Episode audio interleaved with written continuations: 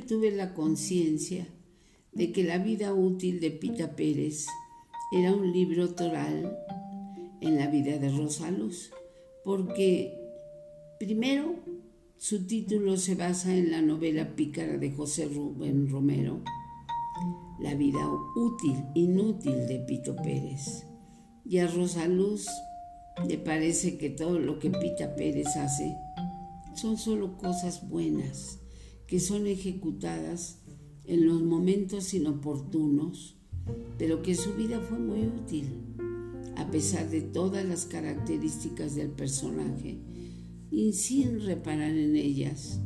Su vida es útil porque Pito Pérez es una buena persona.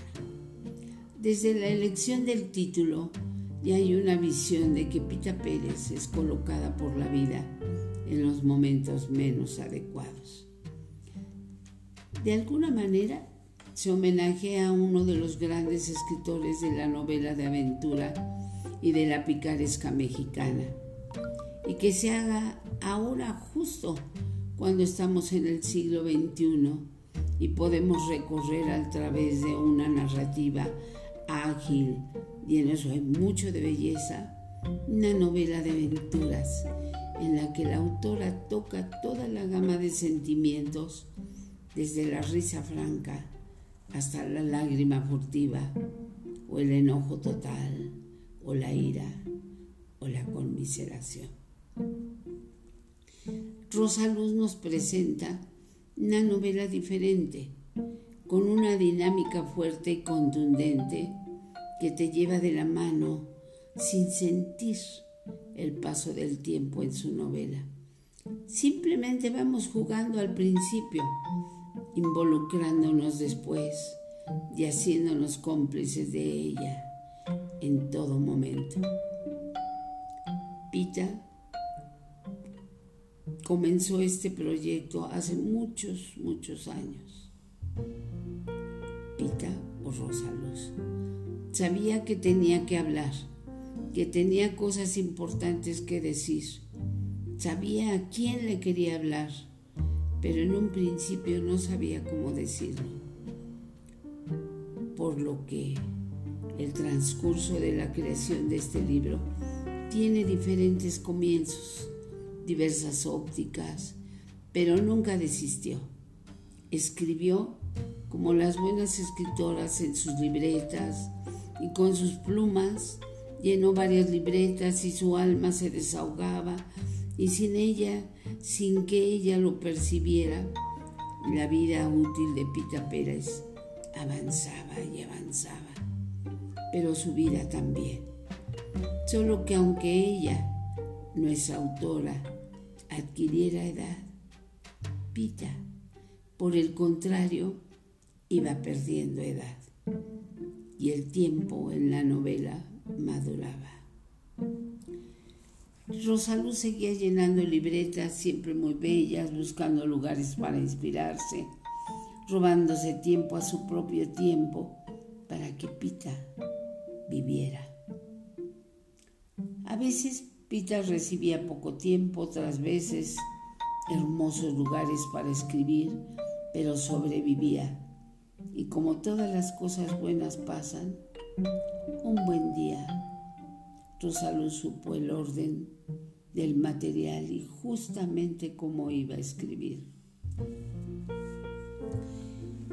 Pita nació y en las primeras aventuras del libro Pita es una pequeña que desde una mirada traviesa da cuenta de dos universos, todo puesto en la mirada de una niña que relata su mundo, un mundo de belleza, astucia, travesuras y defensa de los de su misma edad, y un recuerdo prodigioso de que amigos, una libertad de niña feliz, que se siente en el relato, pero estos mismos ojos, con la misma óptica, relata la vida de los adultos, de su familia, de la familia de Pita. Y conocemos de una forma aparentemente sencilla que hay un mundo de dolor y de sabores amargos que la rodean sin tocarla. Su vida comienza a cambiar. Lo impresionante de su narrativa es que el lenguaje de Pita es el de una niña. El color y el matiz del relato nos da la seguridad de que es una niña quien lo cuenta. Mención aparte, merece la facilidad para ubicarnos en su tiempo, en sus palabras y en sus orígenes pues cuenta la historia de sus abuelos, tal y como las historias llegaron a ella. Y de pronto estamos con sus padres y sus abuelos. Sus personajes adultos continúan envueltos en una vorágine de pasiones que Pita vive, pero no comprende y se deja llevar como hoja de un árbol abandonada por el otoño no es ajena al sufrimiento de su madre, pero no dimensiona ese dolor porque no lo entiende.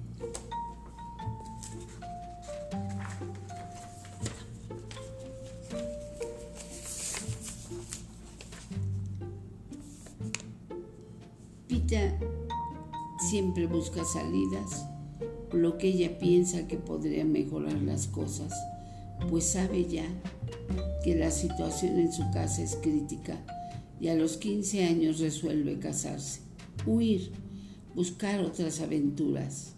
Nos encontramos en este momento con un personaje sofocado por una situación que ya no puede llevar.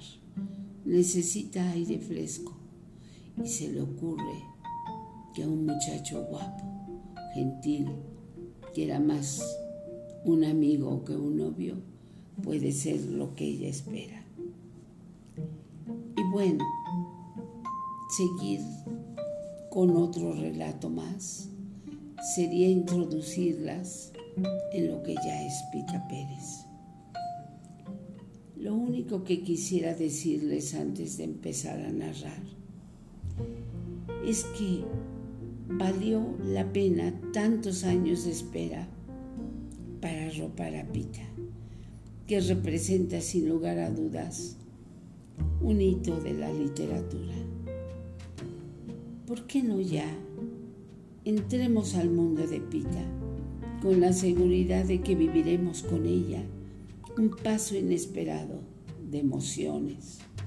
Una niña, una adolescente, una mujer, una soñadora que se atrevió a soñar su realidad.